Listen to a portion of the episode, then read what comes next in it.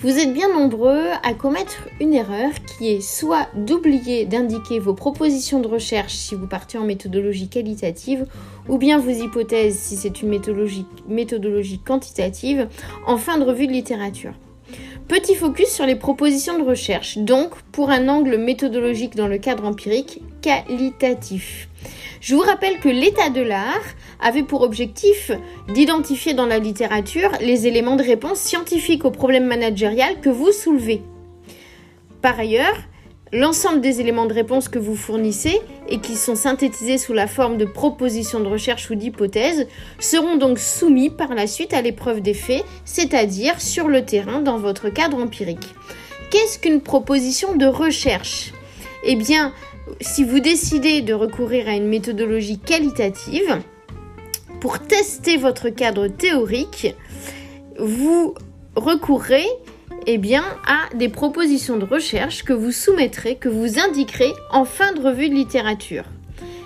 Tout simplement, un concept est défini par une construction abstraite qui vise à rendre compte du réel.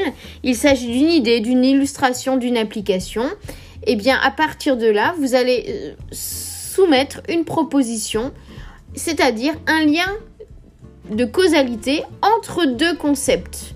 Un lien de causalité qui va être exprimé par un verbe tel que influencer de façon positive ou influencer de façon négative, accroître ou diminuer dans le cadre d'une hypothèse ou d'une proposition.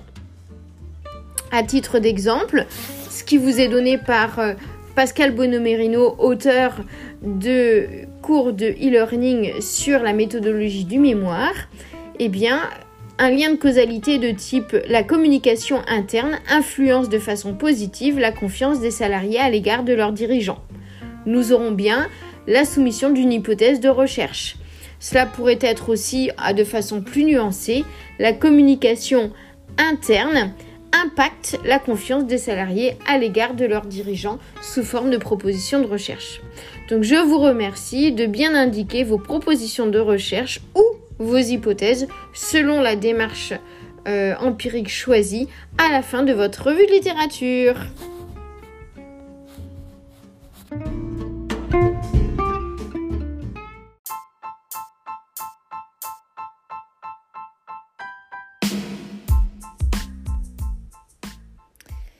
Bonjour à toutes et à tous, me revoici euh, concernant le mémoire, tips et conseils pour aujourd'hui.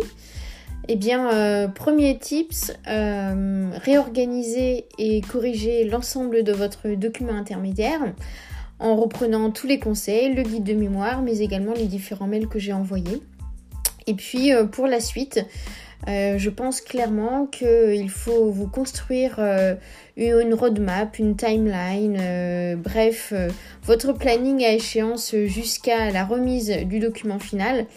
Et entre autres, faire en sorte que votre guide d'entretien, si vous choisissez la méthodologie qualitative, ou que votre questionnaire, si vous choisissez la méthodologie quantitative, soit validé par votre tutrice ou votre tuteur courant mars de manière à démarrer au plus tôt votre terrain. Bonne journée, à bientôt. Merci.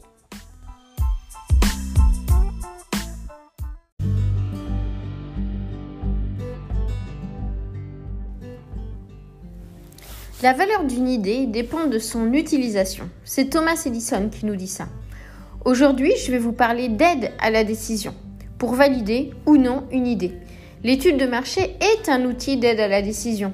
Mais lorsque vous construisez votre étude de marché, à chaque pas, à chaque étape, à chaque synthèse, vous devez vous questionner et revenir à votre point de départ, c'est-à-dire votre problématique et ce que vous cherchez à démontrer.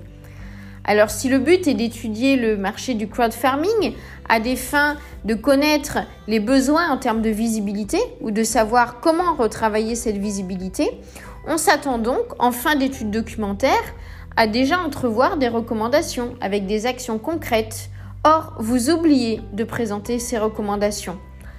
Après l'étape 2, c'est-à-dire l'étude qualitative, vous renforcerez, confirmerez et ou enrichirez ces recommandations. Alors, pensez à aller au bout des choses, ne restez pas à buller en surface.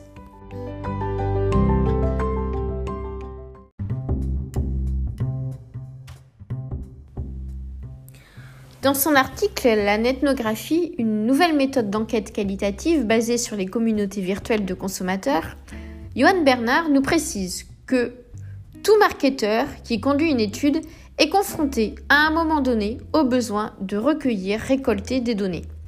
Les données qualitatives, dit-il, existent dans la nature, et notamment grâce aux communautés de consommateurs qui discutent, échangent sur un objet, un produit. La netnographie est une méthode d'étude qualitative qui utilise Internet comme source de données et ce centre se base sur les communautés virtuelles de consommation.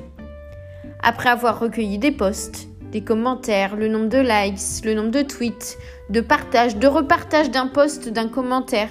Il s'agit ensuite de produire une interprétation, de créer du sens, d'analyser, d'en tirer aussi des recommandations quant au comportement des consommateurs sur cette communauté et à mettre en œuvre des actions.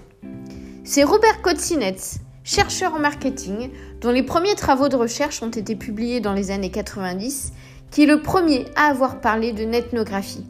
Alors, à vos claviers, trouvez une page, un forum, un blog. Copiez, collez les posts, comptez les partages, les likes et analysez tout cela. Rappelez-vous, le virtuel est ce qui nous aide à faire advenir ce que nous ne sommes pas encore.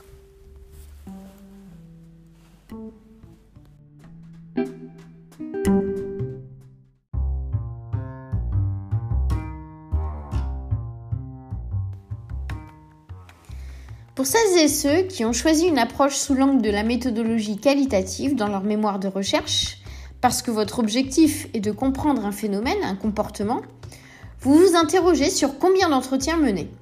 Eh bien ma réponse, obtenir la saturation théorique.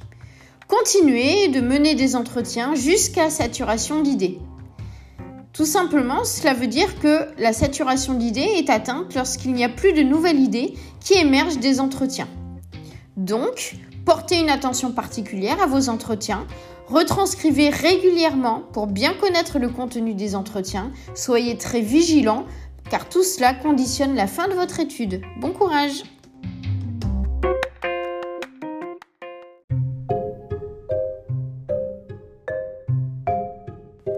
Comment faire votre analyse de données qualitatives? Celle-ci doit être systématique et vérifiable. Pour cela, procédez en deux temps. D'abord, vous réaliserez une analyse du discours à partir du contenu. Tout ça se fait manuellement. Pour cela, vous vous armez d'un stabilo, vous relisez vos retranscriptions et vous détectez les grandes idées. Mon astuce, j'ai des stabilos de plusieurs couleurs, ce qui me permet de classer, de trier les informations. Ensuite, je les place dans un tableau que j'appelle grille d'analyse. Je remplis ce tableau avec des verbatims c'est-à-dire les citations des entretiens. Cette méthode doit être faite avec rigueur, mais conserve une certaine subjectivité du chercheur qui interprète. Pour lever cette subjectivité, je vous conseille de procéder à une seconde analyse, dite confirmatoire. Cette analyse se fait par lématisation, c'est-à-dire regroupement lexical. Vous utiliserez le logiciel Iramutech. En vous connectant à ma chaîne YouTube, vous récupérerez tous les tutos pour installer et utiliser le logiciel. Vous procéderez à une classification descendante hiérarchique, à une analyse factorielle et à une analyse des similitudes.